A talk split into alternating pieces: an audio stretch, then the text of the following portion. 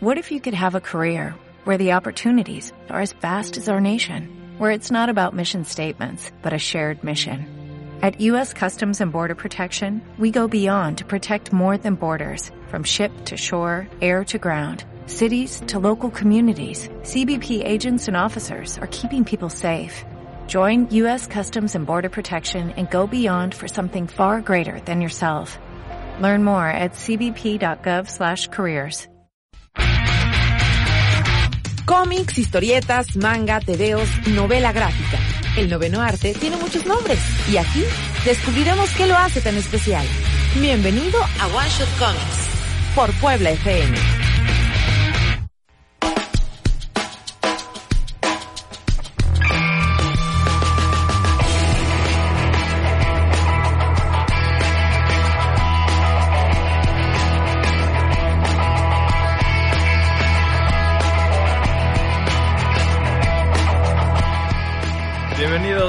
Viernes, eh, bienvenidos un viernes más de One Shot Comics, su amigable eh, programa local de cómics. Ya estamos aquí en vivo por Puebla FM, el 105.9 en Puebla. Y Facebook Live, ya anda gente aquí llegando. Ángel Salas, parece que es el primero. Saludos Ángel Salas aquí en nuestra transmisión de Facebook Live. Si nos quieren seguir por ahí, eh, yo creo que es la forma más fácil de comunicarse rápidamente con nosotros y participar, que es lo que, pues una de las cosas que nos gusta aquí en el programa, que, que ustedes mismos participen. Jimmy Quevedo, por ejemplo, se acaba de conectar, dice que es su primera en, vi- en vivo. Bienvenido, Jimmy.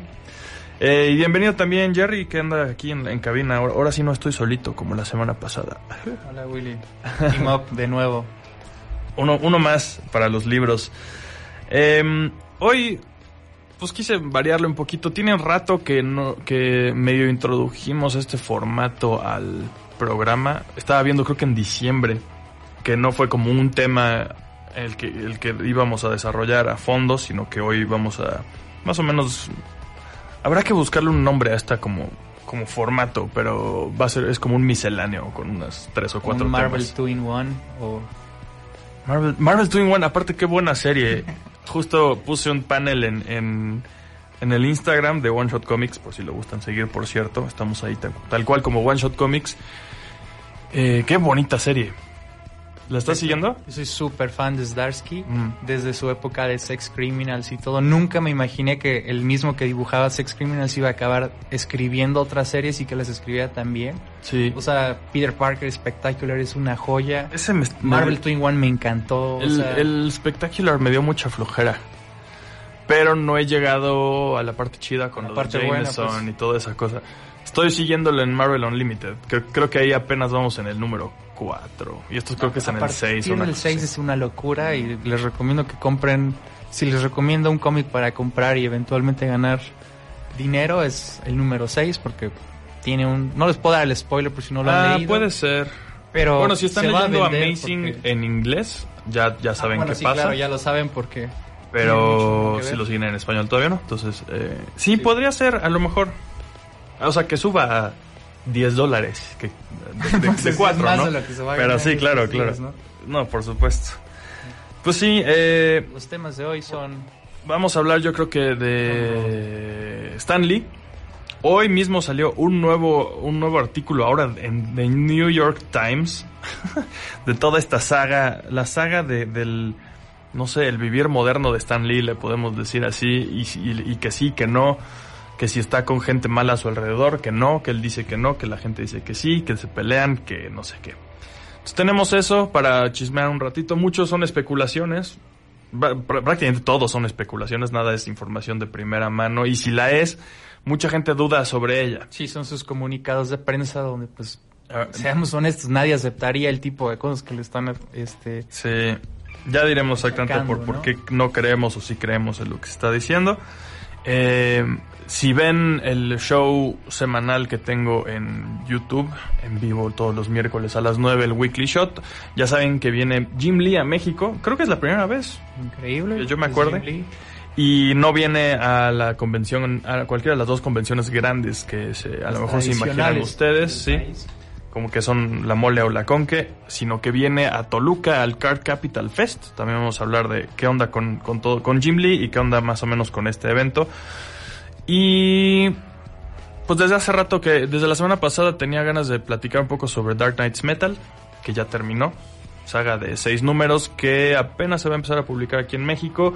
Yo creo que sí vamos a soltar, soltar uno que otro spoiler. Así Trataremos que... de no, pero si no lo han leído o no lo han terminado, a partir de la mitad les avisamos y... Sí, es que, el- pero es que yo creo que sí vamos a, yo creo que sí vamos a tocar, a, a sacar spoilers a fuerza. Por lo menos algunas de las cosas que yo quiero platicar y tengo que platicar con alguien hasta ahora, hasta ahora no lo he hecho, sí son spoilers. Entonces, les avisamos, por eso vamos a dejar también ese tema al final, yo creo. Poniéndolo así, sí, yo creo que sería, sería bueno empezar por Stan Lee, por la noticia triste o rara o bizarra, y después vamos para, para cosas un poco más amenas, yo creo. ¿Cuál es el, el asunto con Stan Lee hasta donde entendemos desde las últimas semanas? Ha habido, de- desde los últimos meses ha- han salido un montón de cosas, noticias bien raras, ¿no? Usuales. Desde que se murió su esposa Joni, eh, finales del año pasado, creo, ¿no? O bueno, Joan Lee. Eh, ella le llevaba unos años, entonces ya ella se murió como de 96 cuando él tenía 93, una cosa por el estilo. Y a partir de entonces, eh, a ver, se murió ah, en julio del año pasado, verano del año pasado. Desde entonces parece que Stan pues, ha decaído un poco como es muy común en, en parejas grandes cuando se muere un- una de las, de las de la mitad de la pareja, la otra muy muy eh, muchas veces empieza a enfermarse cosas por el estilo. Entonces fue el, Claro, es una depresión tanto Sí. biológica, psicológica, ¿no? Es, imagínense vivir toda una vida, no sé a qué edad se haya casado Stan Lee, pero llevan toda una vida, llevan más de cas- llevaban más de casados, más estuvieron casados mayoría- 50 años. Claro, más de lo que llevamos viviendo la mayoría, entonces. Pero yo Eh, me acuerdo que las primeras noticias que empezaron a salir fueron cuando empezaron a cancelarle convenciones. Sí. Stanley ha vivido en los últimos años, diría yo casi ya décadas, sí, seguramente décadas, de convenciones, de firmas de autógrafos, Sí. de programas televisivos, de entrevistas. ¿Por qué? Porque ya no escribe cómics desde hace mucho, ya no se dedica a eso realmente, ¿no? En todo este tema, algo que me enteré que yo no, no estaba al tanto. eh, obviamente Stan no tiene mucho que ver con Marvel Comics desde hace bastantes años. Pero sí tiene como que una pensión de por parte de Marvel.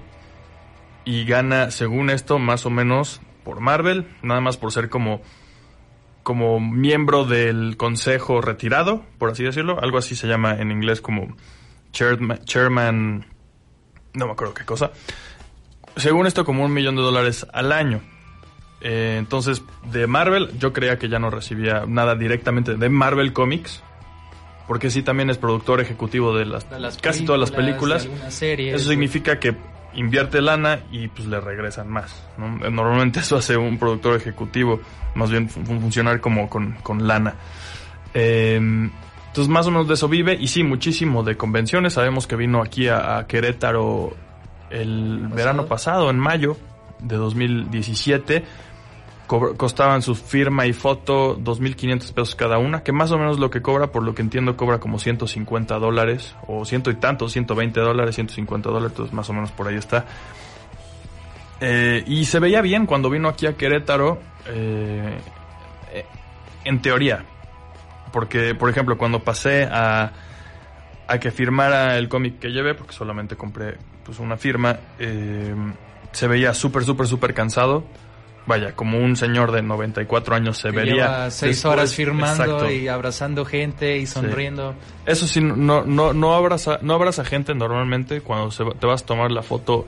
Él está sentado y tú medio te paras al lado y, y así medio, medio, medio awkward el asunto. Pero, pero sí firma miles de cosas por cada, cada día que va a una convención y sí se veía muy, muy, muy, muy cansado. Tenía ahí gente atrás como dándole masa- masaje en los hombros.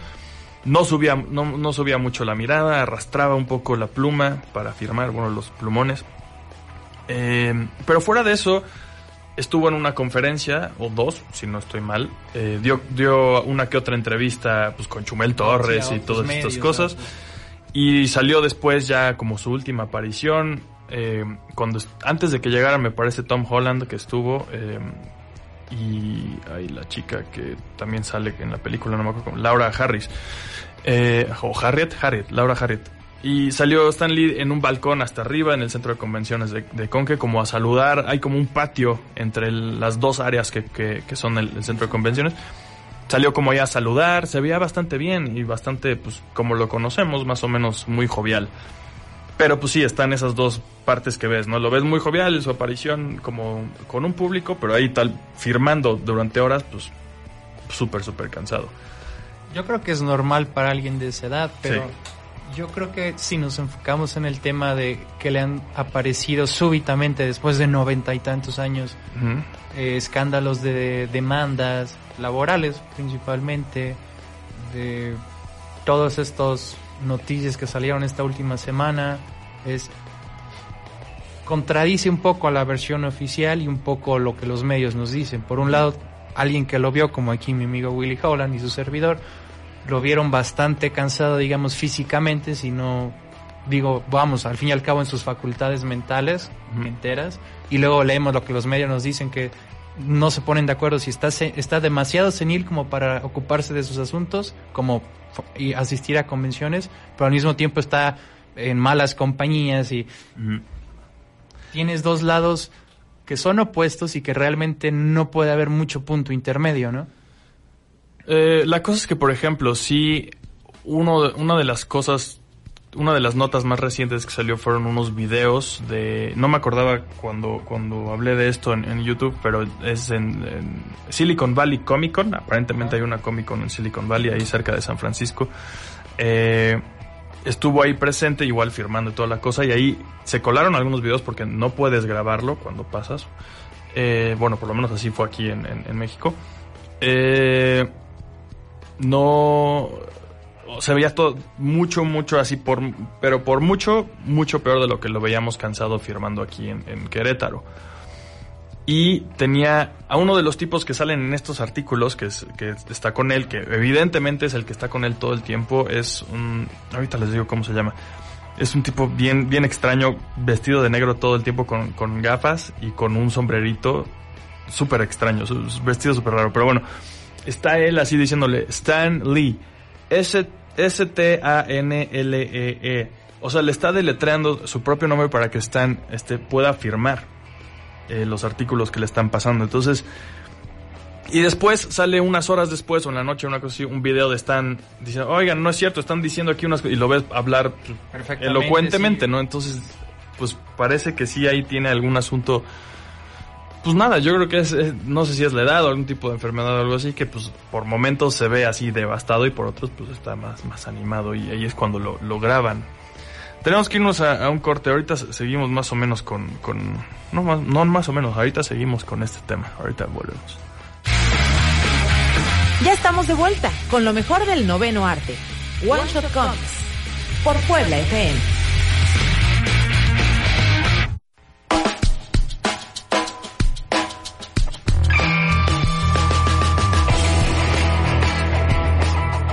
Pues seguimos con el tema de, Stan Lee. Por lo menos una de las cosas que dicen, eh, se rumora, tenemos a cuatro actores importantes en teoría. Eh, Kia Morgan es el que yo decía que está ahorita todo el tiempo con, con Stan. El tipo que tiene un sombrerito muy chistoso, muy raro. Eh, Jerry Olivares, que es un tipo que estuvo con él un poquito y ya lo, lo acaban de despedir. Max Anderson, que estuvo con él muchos años como pues como Booker, ¿no? O sea, era el que, el, que lo promovía para, para ir a eventos o cosas así. Y está JC Lee, que es la única hija que tuvo Stan Lee. Eh, bueno, el único descendiente directo de Stan Lee. Eh, que po- cuentan, por lo menos en The Hollywood Reporter, que nunca ha tenido un trabajo, ¿no? Y ha, ha vivido de sus papás toda su vida y tiene sesenta y tantos años actualmente, ¿no? O sea, cuando te la describen suena como una chamaquita de 20, pero pues tiene sesenta y tantos. A- así la ponen en The Hollywood Reporter. O sea, yo tampoco quiero subirme al tren de que todo esto es totalmente cierto, pero pues eso es lo que dicen aquí. Porque los medios, los demás medios nos Y informan. mucho tiene que ver con lana, ¿no? O sea, el asunto es como, pues ya Stan probablemente muera muy pronto. Son, son hechos de la vida, son hechos de la vida, entonces pues ahí no es la persona más millonaria del mundo, pero pues tiene algo de lana. Lo está en varios de estos artículos he visto que según esto el- su persona por así decirlo como le ponen así precio a la gente no está como por ahí de 50 millones de dólares una cosa así no, no es loquisísimo para otras Son ¿no? 50 millones. pero pero es, es más lana de la que estos estos cuatro tienen no puntos, ajá. Exacto, entonces, eh, pues medio que ahí se están peleando. Eh, ha habido, hay, hay un, un documento que se supone que firmó Stan, que de ahí sale todo este asunto de que estos son cuatro actores malignos contra él, ¿no? Hu- Hubo un, un abogado que fue el que redactó este documento y al final se supone que lo firmó Stan, que dice, estos cuatro, Kia Morgan, Kerry Olivares, Jerry Olivares, Max Anderson y mi hija JC Lee, son malas personas que solo quieren aprovecharse de mí. Y lo firma, según. Por lo menos está un scan ahí, ¿no? un, un- un documento escaneado. Después sale un video grabado por el mismo Kia Morgan. O sea, está él tras cámara y, y están así, no, pues mi amigo aquí, Kia, pues es mi mejor amigo, ¿no? O sea, como, ¿cómo se atreven con esas eh, eh, acusaciones? No es cierto, no sé cuánto, ¿no? Y así, bueno, pero nunca dice yo no firmé nada. La cosa es que él también, el señor, ya no puede leer. Ese es otro hecho. Sí, aquí tenemos dos posibilidades. Una, que Stanley al fin y al cabo es capaz de escoger a sus amistades, a quién le deje su dinero, todo, como cualquier persona. Y la otra, que es la que los medios están tratando de imponer, a veces a la mala y a veces a base de rumores, que es Stanley está siendo trasquilado por un contubernio entre su hija y otros tres personas, ¿no? Que ya lo vieron viejo, lo vieron con 50 millones y dijeron... Y se están peleando fácil, entre ¿no? ellos. Ese es el otro Claro, drama. ¿no? entonces es muy difícil saber la versión real, la versión oficial, porque lo que Stan Lee publica muchas veces no lo es más en realidad lo que él publica en sus redes sociales, en sus Sí, páginas. si sigues a Stan no Lee lo- en Twitter, no es Stan Lee. No es Stan Lee, es otra persona escribiendo. Se sospecha y tienen varias así maneras de intuir que es uno de estos personajes que escribe porque han comparado hasta cómo cómo forman las oraciones y dicen es, este- Ok. es esta persona, ¿no? Ya. Entonces, es muy difícil que nosotros como fans podemos de alguna manera saberlo hasta que se resuelva, ¿no? Sí, o El- tener una posición, ¿no? Eso es, eso es parte de lo que yo quiero como dar a entender que hay. o- entonces está, está, está este eh, artículo de Hollywood Reporter que dice que estos son malos y te dice unos perfiles, te dice estas son las peores personas, ¿no? Incluyendo a la hija. Y hoy sale uno en, en The New York Times que dice, fue uno de nuestros reporteros de New York Times y un fotógrafo, porque hay fotos de, de esa, salió hoy ese artículo. Fuimos a casa de Stan Lee, te describen su casa, te describe y no te dice gran cosa, te dice, estábamos él, Kia Morgan, que pues es el que sabemos que está con él ahorita, un guardia de seguridad y ya, creo que eso era. Y entonces que medio platicaron con él y ya, entonces, y el artículo se llama eh, algo así como Stan Lee está siendo, es prisionero en su propia casa y el mismo Stan en esa entrevista dice, pues no, o sea, soy el más libre del mundo y se, se ríe, ¿no? Según. Entonces, pues todo, cualquiera de las dos cuentas puede ser eh, fabricada, ¿no? Si no es que las dos son fabricadas. Entonces no, no sabemos exactamente a dónde va todo este asunto, creo. No sé, no sé qué, qué- creo que no podemos concluir gran cosa, ¿no? ¿O sí? Denos su opinión, Stan es inocente de todo lo que se le acusa, es una víctima, está perfectamente en uso de sus facultades y está tratando Es de otra cosa, algo que sí sabe, algo que sí sabemos es que nunca se ha encargado de sus propias finanzas, no sabe cómo funciona el dinero. Eso, eso ha quedado clarísimo. Que, y queda muy claro con muchos, muchos creadores de cómics, ¿no? Que y, y no es, muchas veces no es su culpa, pero muchos acaban en bancarrota porque pues el- la industria está formada de una, de una, está hecha de una forma eh, en la que pues, muchas veces no reciben la compensación eh, Claro, adecuada a los, Ahorita los el siguiente tema, Jim Lee, precisamente por eso peleó con Marvel, ¿no? Sí. Él dijo, oigan, yo les estoy creando personajes, series, caricaturas basadas en esos cómics, eh, los estoy haciendo multimillonarios y ustedes me dan como premio una palmada y un billete de vale por un helado, ¿no? Entonces, e- e- ese, esa manera de retribuirle a los artistas de las grandes este, editoriales ha sido muy criticado durante, no solo desde ahorita o de, desde la época de Jim Lee, sino desde antaño. No son Desde pocas. Sí, no son pocas las historias donde muchos de los creadores Simon. terminan en la calle, terminan. Justo ahorita hay, hay uno, un, un Entonces- creador que literalmente está eh, sin, sin hogar, eh, homeless. Entonces, Eh, el caso es que, bueno, sí, podemos más o menos brincar ahí. No sabemos exactamente qué pasa con Stan Lee. eh, ya veremos. Tampoco, tampoco quiero que esto se vuelva un, un programa de, exacto, de chisme de espectáculos, porque eso es lo que ya parece. Porque todos los días en TMC y entertainment. y todo, todos sí, estos claro, ya de, chismes como- ya lo agarraron de, de noticia. Entonces, la verdad, no quiero que se convierta en- tanto en eso. Eh, voy siguiendo la nota, como, como ya dije, estoy leyendo los artículos grandes que salen, pero ya veremos qué pasa con esto. eh, pero sí, entonces, pues fue una- un buen gancho para, para, para pasar con Jim Lee. Pues Jim Lee se sale de Marvel, se va y dice, pues ahí se ven chavos, ahí me voy con los chavos de, de Image. Claro, uh, les damos un contexto a los fans que no son tan viejos como ¿Quién, yo y Willy, quién- por quién ejemplo. es Jim Lee? Jim Eh, Lee y por qué es importante que venga Punisher México. Warzone, dibujaba, digo, War Journal, Ujú. y eventualmente lanzan el spin-off de X-Men, que fue uno de los primeros spin-offs de X-Men como tal, que era Uncanny X-Men, que es, si no mal recuerdo, o hasta la fecha era el cómic más vendido, el número uno. Ah, pero ese es X-Men nada más. X-Men a a secas, Ah. ok. Y en efecto, crea muchos, número de, uno. muchos de los personajes que ahora son las bases de los demás cómics. Por ejemplo, crea Gambit, crea personajes así.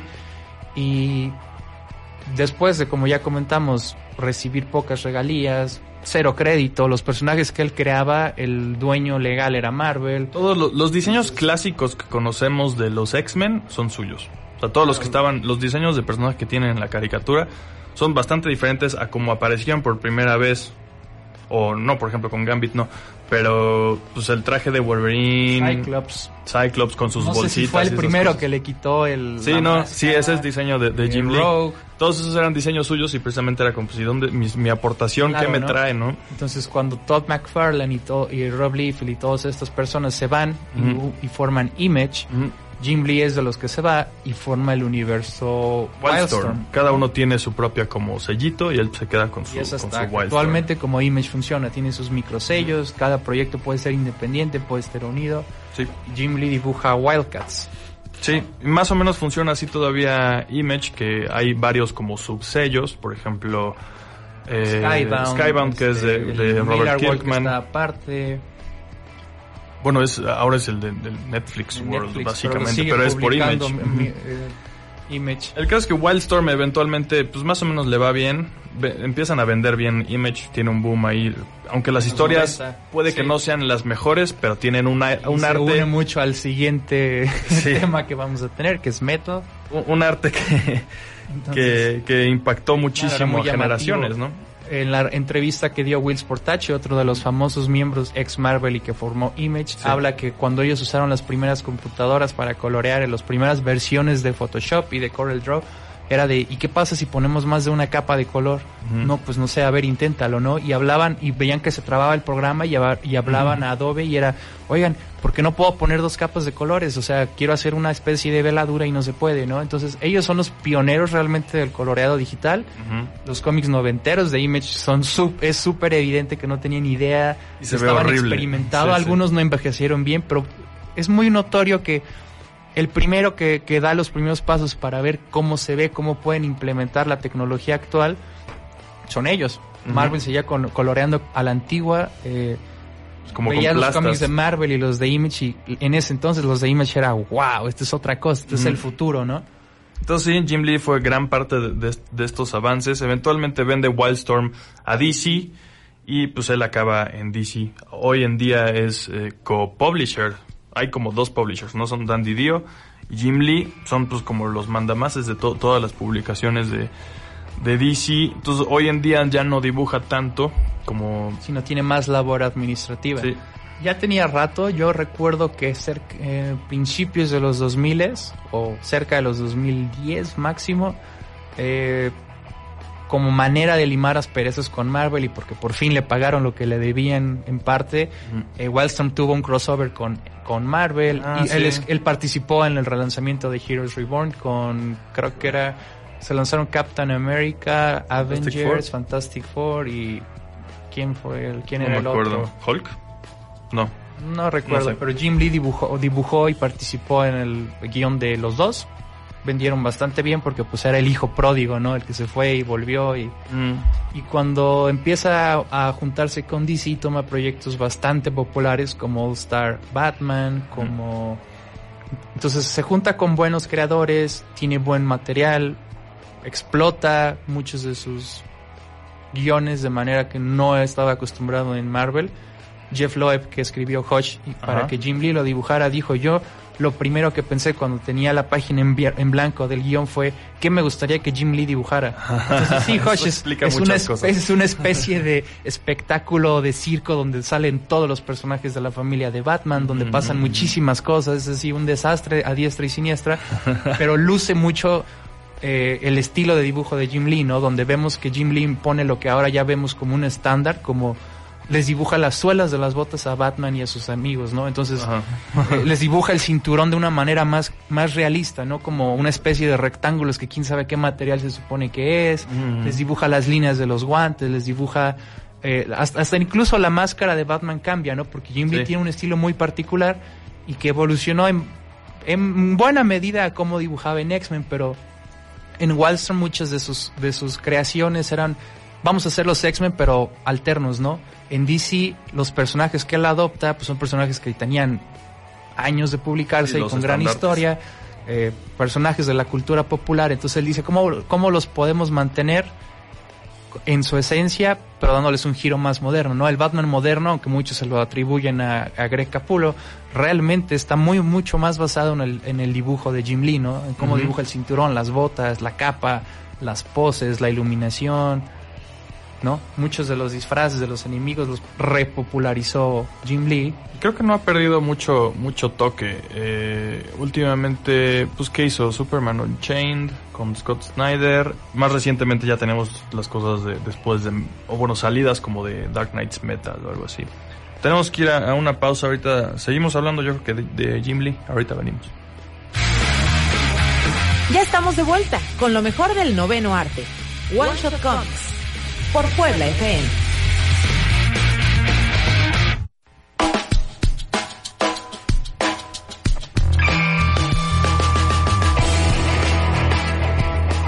Pues seguimos hablando un poquito de Jim Lee, que como dijimos al principio va a venir a México. Eh, Jim Lee nació en Corea, en Seúl, y se fue, se lo llevaron a Estados Unidos de, chiquito. Eh, estudió, pues, estudió una carrera bien antes de dedicarse a los cómics. Eh, por lo que enti- entiendo, estudió psicología. Ahorita eh, investigo bien en dónde, pero que yo me acuerdo es en una escuela bastante prestigiosa. Pero bueno, tú decías que, que parecía que tenía intenciones de ser, ser médico, médico, ¿no? igual que su papá. Entonces yo siempre he pensado, porque realmente eso es una opinión y una teoría, que gran parte de su, de, de su estilo se basa en que tenga cierta anatomía, ciertas co- cierta manera de dibujar las cosas y ese realismo puede venir de, de que tú estuvo expuesto a libros médicos, ¿no? Casi todos los dibujantes te pueden decir, ok, yo aprendí con un libro donde te ponen un corte transversal, te van poniendo círculos y cajas, te van poniendo esqueletos, ¿no? Jim Lee lo vio de primera mano y tuvo acceso a, a- a una a un entorno donde puede verlo de primera mano, ¿no? No es la versión, es como, como hacían antes, antes no tenían libros de medicina, tenían que agarrar un muerto y abrirlo y, y ver, ver cómo era por dentro, ¿no? Sí, sí, Entonces, Jim Lee tiene eso, Jim Lee Estudió en Princeton, por cierto.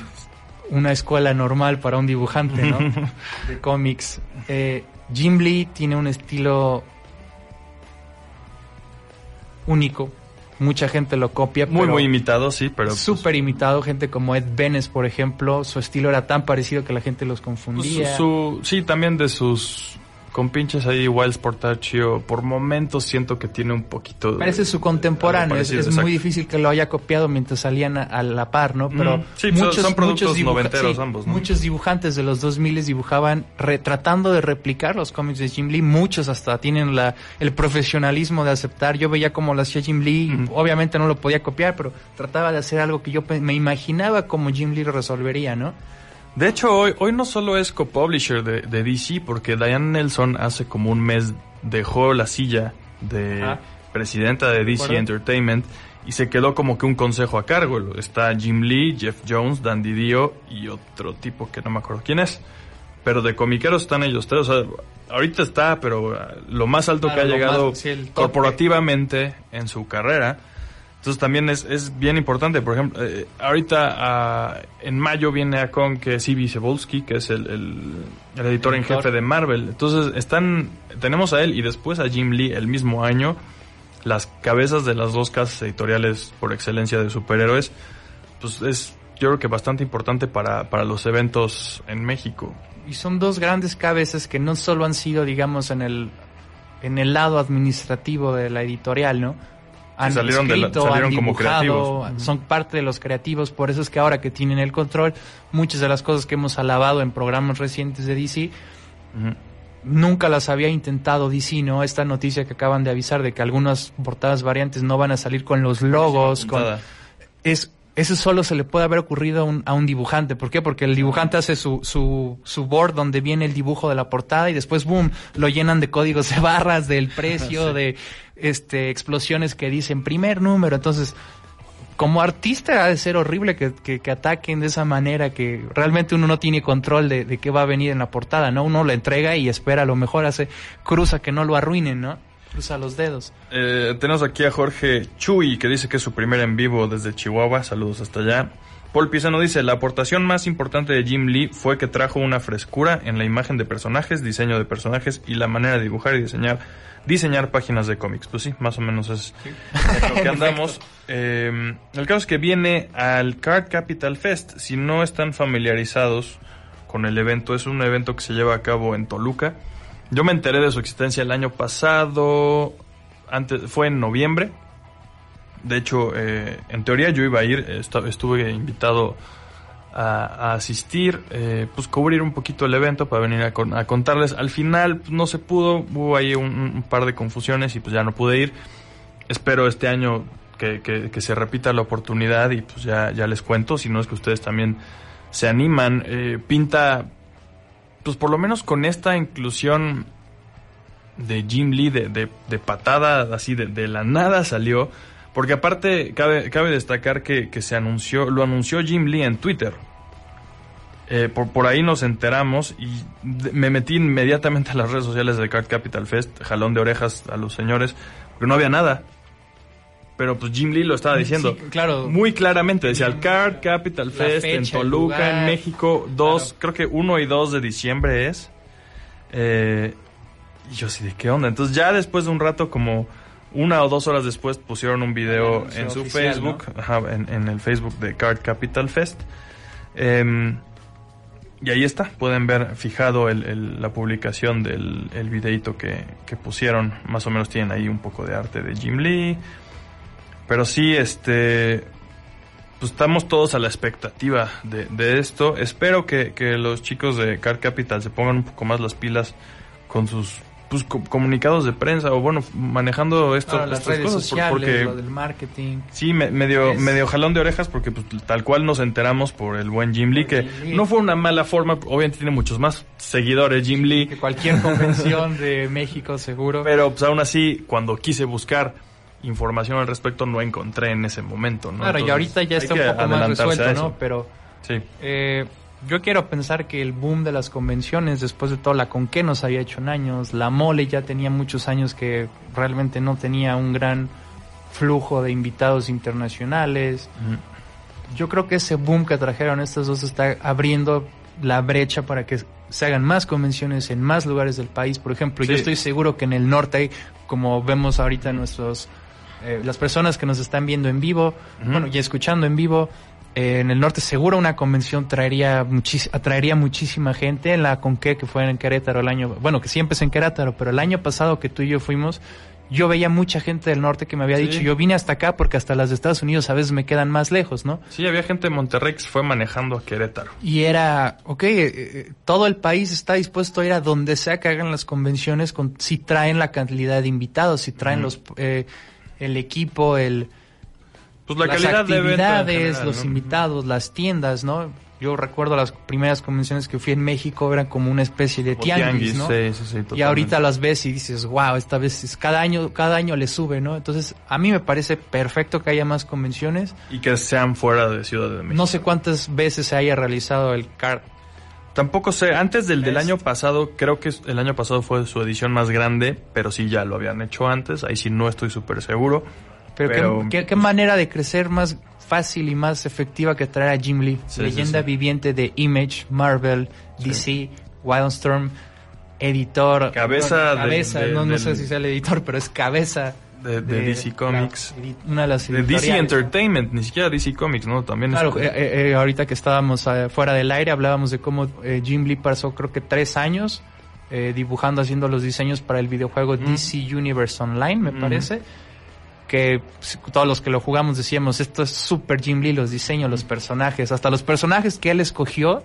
Decías, ok, le, se ve que le encanta dibujar a Batman, le encanta dibujar a Lex Luthor en armadura, ese tipo de cosas se ven super Jim Lee, los diseños que hizo para el juego, para los personajes, estuvo muy involucrado en el proceso y yo creo que eso le ayudó porque ya se volvió multimedios, ¿no? Ya no solo son los cómics, ya es también eh, los videojuegos y si lo invitan para las series de televisión, seguramente se va a adaptar bastante rápido, ¿no? Josué Ruiz, Josué Ruiz, sí, Josué, sí estoy leyendo bien. Dice, el año pasado fue la primera, ok. Quedó corregido entonces de una vez, de una vez al aire. Eh, la, la- la- aparentemente la Card Capital Fest del año pasado fue la, primera. La primera. Eh, más bien a lo mejor lo que escuché debió haber ido más bien como que la gente detrás de la convención ya Ya había, había hecho- organizado otros eventos. Más bien yo creo que me confundí y por ahí iba. Pero, pues bueno, eh, ¿qué, qué, qué, manera de crecer entonces. Sí, claro, Eh, pasas de primera edición a segunda edición, Jim Lee. Sí. Entonces, creo que tuvieron una decisión bastante atinada. Yo espero poder y estoy seguro que muchos de tus radioescuchas van a... Pues sí, esto es en, en- en ¿no? diciembre. Esperemos, tienen todavía un montón de tiempo para ir eh, pues engrosando su maquinaria mediática, que esperemos que así sea, eh, para que más gente se entere y más, más se animen a, a ir para allá. Claro, Eh, tenemos tiempo para preparar las carteras, los cómics También. que queremos firmados, Sí, ya desde mentalmente ahorita para las colas, ¿no? Mentalizarse exactamente para, para las filas, para, para ver a Jim Lee, que va, va a estar va a estar interesante a ver también la, la, la- obviamente tienen que tener una, Organización. una organización y una logística al- en punto, o sea, súper, súper engrasada como una maquinaria para que todo salga bien con, con Jim Lee por allá. Pero bueno, eh, pues qué, qué chido que, viene Jim Lee a, México. Qué mejor que, como ya decíamos, fuera de, Ciudad de México se, se empiecen a abrir las posibilidades de convenciones eh, bonitas. Y Jim Lee también, lo último que ha hecho para, para DC fue, si no mal, si no estamos mal, eh, The Immortal Men, Immortal que es una serie que salió directamente de Dark Knights Metal. Salió este miércoles, de hecho, hace dos días. Ok. Y es parte de la iniciativa de New Age of Heroes. Sí, que antes se llamaba Dark Matter. Claro, donde creo que sí se me hace mejor se nombre les da bastante control creativo a los artistas, digamos, al dibujante. El escritor, pues sí tiene control de lo que pasa en la historia, pero muy involucrado al artista, que es una manera muy noventera, curiosamente, de hacer Sí. las cosas, ¿no? Todos los cómics de Wildcats, eh, de, de Image, de, de sus congéneres como Todos los de Rob Liefeld, Liefeld, ¿no? Ajá. eran el dibujante escribe y tenía un escritor ahí que le arreglaba los diálogos y les corregía las faltas de ortografía básicamente, Sí, sí. ¿no? Entonces, si les trae buenos recuerdos, está espectacular. A mí me trae gratos recuerdos, pero también viene con sus problemas, ¿no? Sí. Y ya ahorita, ahorita que regresemos vamos a hablar de cuáles son las ventajas y desventajas de este esquema. Exacto. Tenemos que ir a una pausa. Volvemos con nuestro último bloque. Vamos a platicar si nos gustó o no nos gustó, qué tal está o estuvo Dark Knights Metal. Volvemos. Ya estamos de vuelta con lo mejor del noveno arte. One Shot Comics. Por Puebla FM.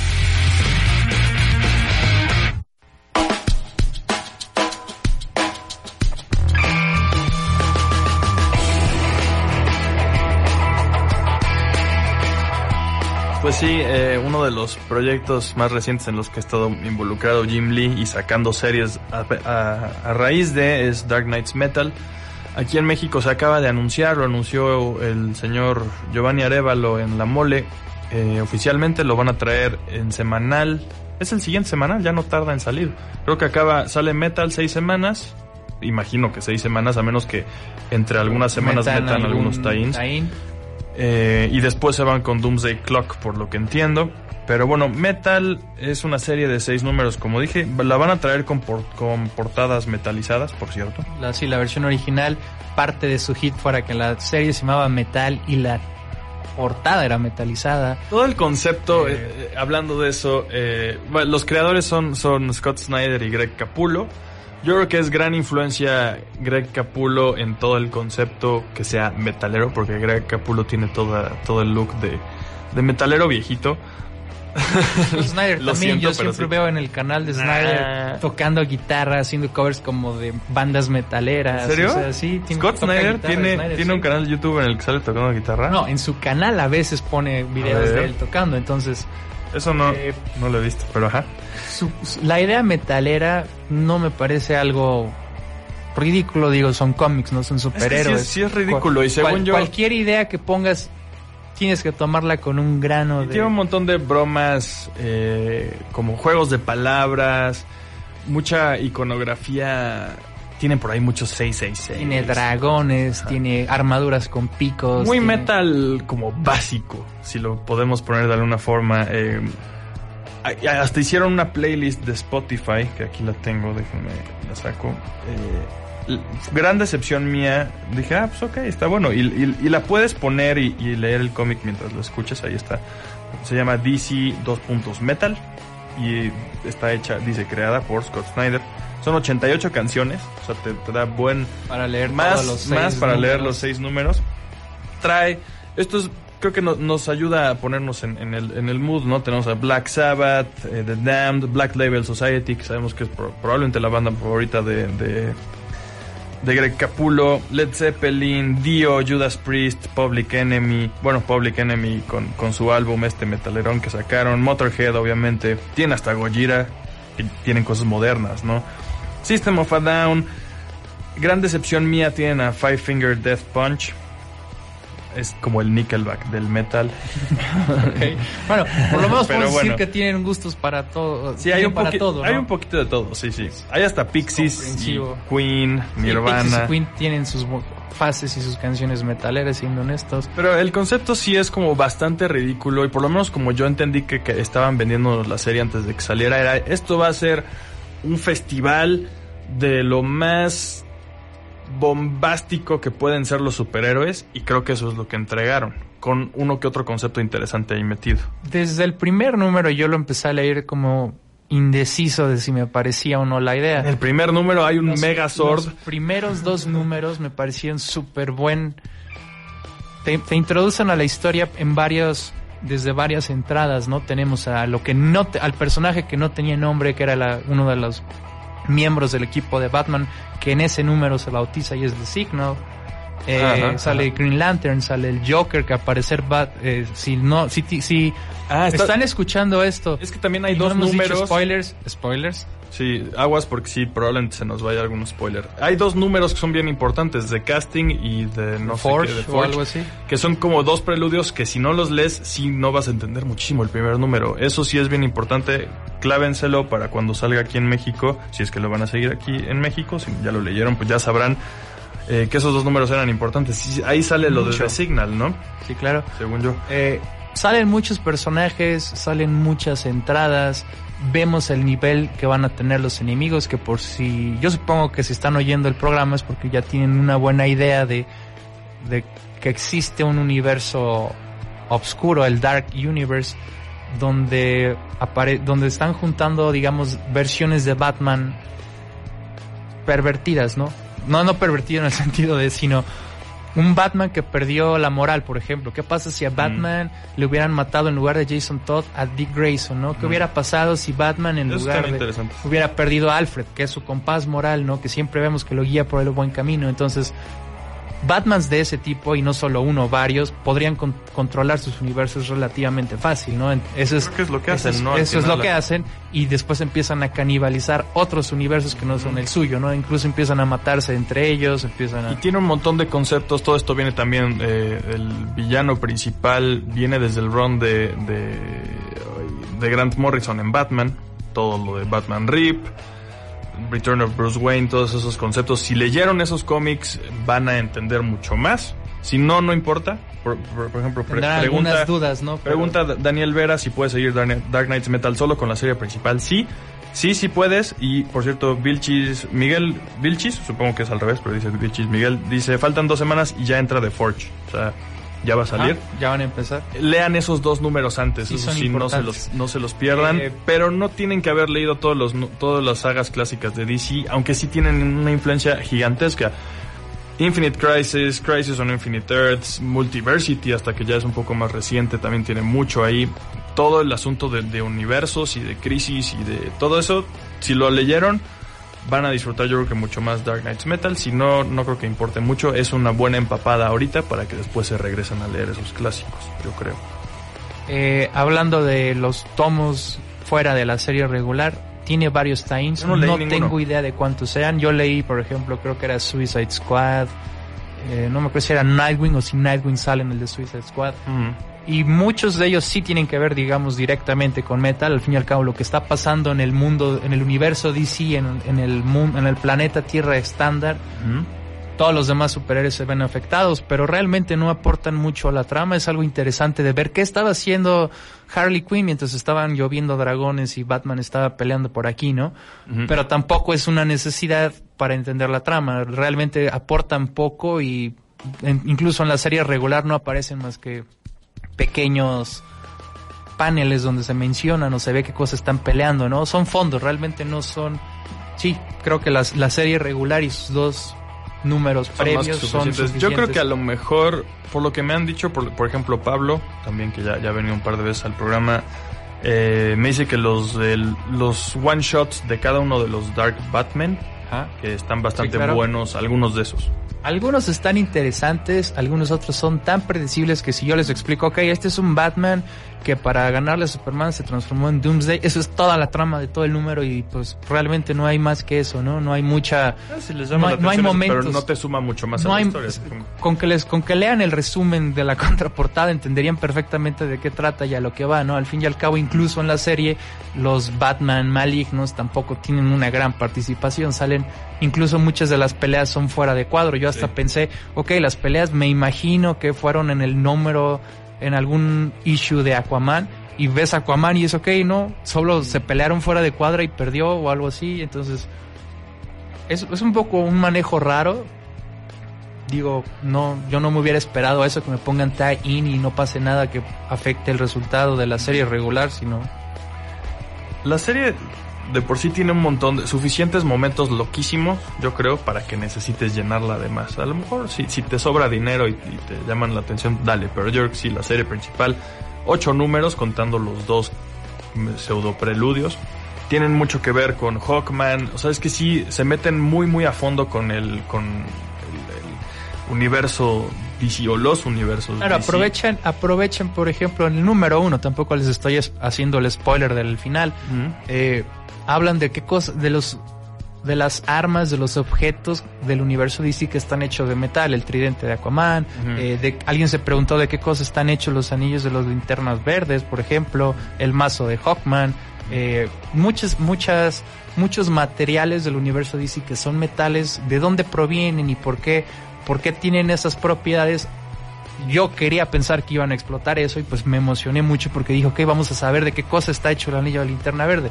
Ya lo habíamos leído explicaciones, pero previas, ¿no? Ya con el nuevo universo unificado A lo mejor nos ponían otra cosa. ponían otra cosa y realmente lo tocan de manera tan superficial que al final el, el metal que lo salva es un metal Deus Ex Máquina Sí. eh, que aparece de la nada, nunca es mencionado. Sí, más o menos Eh, sí. Una de las grandes sorpresas, uno de los personajes que aparece que está hecho un huevo, también es como, ok, eso ni Está siquiera es raro. metal. Estoy asumiendo que, Justo, que justo inventaron tuve ese. que leer un artículo de por qué, por qué ese huevo, pero el, de ahí salen un montón de cosas. Es también importante esta serie, mucho más importante de lo que yo creí que iba a ser al principio. Yo creí que iba a ser como, ok, va a ser una serie muy, diver- se muy divertida. y ahorita regresan a- a no, la esto- de aquí van a sacar todo lo que viene de DC, sobre todo con Justice League. Vienen varias Justice Leagues. Yo quería platicar algo sobre el último número, pero mejor no. Mejor luego, ya que acabe aquí en México, nos echamos algo más a fondo. Yo creo sobre lo que viene El después. futuro, ¿no? sé. O a lo mejor ya en el canal de YouTube nos echamos algo también ahí eh, con su respectivo advertencia de spoiler. Vienen nuevos equipos de Justice League que salen directamente de, de- de Dark Knights Metal. Está toda esta iniciativa de la que hablamos hace rato de New Age of Heroes, que son varias series con personajes nuevos que salen de aquí. Entre ellas, yo creo que la más Está destacable... Immortal Man, eh, The Terrifics, está Damage, Damage. está Brimst- Curse of Brimstone o algo así. No, visto, no sé cuál es. Es- yo tampoco la he leído. Eh, son cinco o seis, no son Sí. tantas. Es- ah, está Sideways. Eh, y estas series yo sí he leído dos o tres. Eh, como habíamos comentado en- antes de. En el corte anterior. eh, se les da un al artista parte del control creativo y es muy notorio porque los diálogos están mucho menos pulidos. La historia se ve que tienen ya la idea pero no saben cómo hacer los pasos. Entonces, por ejemplo, el primer número de Sideways está un poquito interesante porque Kenneth Rocafort sí ha escrito otros cómics. Eh, pero por ejemplo, Immortal Man y otros, la trama va muy lento y al final en las últimas tres páginas tratan de que pase todo. Este, se quieren saltar a las peleas y es como, ok, hombre, pero no sabemos ni, ni quiénes son estos personajes, ni por qué llegaron ahí, ni por qué se están peleando, ni por qué es importante que se estén peleando eh, o rescatando unos a otros. Entonces, es un, es un poco lo que ya vimos en los 90, los que, nos- los que nos tocó los cómics en los 90, cómo, es, cómo escribe un dibujante de cómics, ¿no? Un artista. Y yo creo que afecta mucho el trabajo, porque el, eh, los, los personajes no están tan pulidos, los diseños cambian de la portada al arte promocional, y si al segundo o tercer número cambia el, el disfraz de nuevo, pues es una confusión total. Esos también ¿no? yo, de por sí yo dudaría que los fueran a publicar aquí en México. El que chance sí, y yo creo que es el más rescatable es de Terrifics, que de por sí tiene a Ivan Rice y Jeff Lemire, probablemente los más experimentados con estas cosas, un poquito. Me, me está gustando lo que estoy leyendo ahí, son una, una suerte de cuatro fantásticos de DC, hasta con un medio Galactus ahí, una cosa por el estilo. Eh, me está gustando lo que estoy leyendo en esa serie. Eh, bien, la verdad, a mí yo me quedé con buen sabor de boca con Metal, creo que tú no tanto, ¿no? Me gustó la primer, los primeros dos números me encantaron, me emocionaron y crearon una expectativa que yo pienso que no cumplieron porque el número 3 y 4 decayó y el 5 y 6 fue como tratando de, de cerrar ya el evento Sí, eso sí estoy de y acuerdo. todas las dudas que ellos plantearon no las resolvieron la, la gran mayoría. La Eh, cosa es que al final te plantean tantas cosas nuevas que van a venir, como ya es, ya es clásico, el doble, el, el Spread. spread.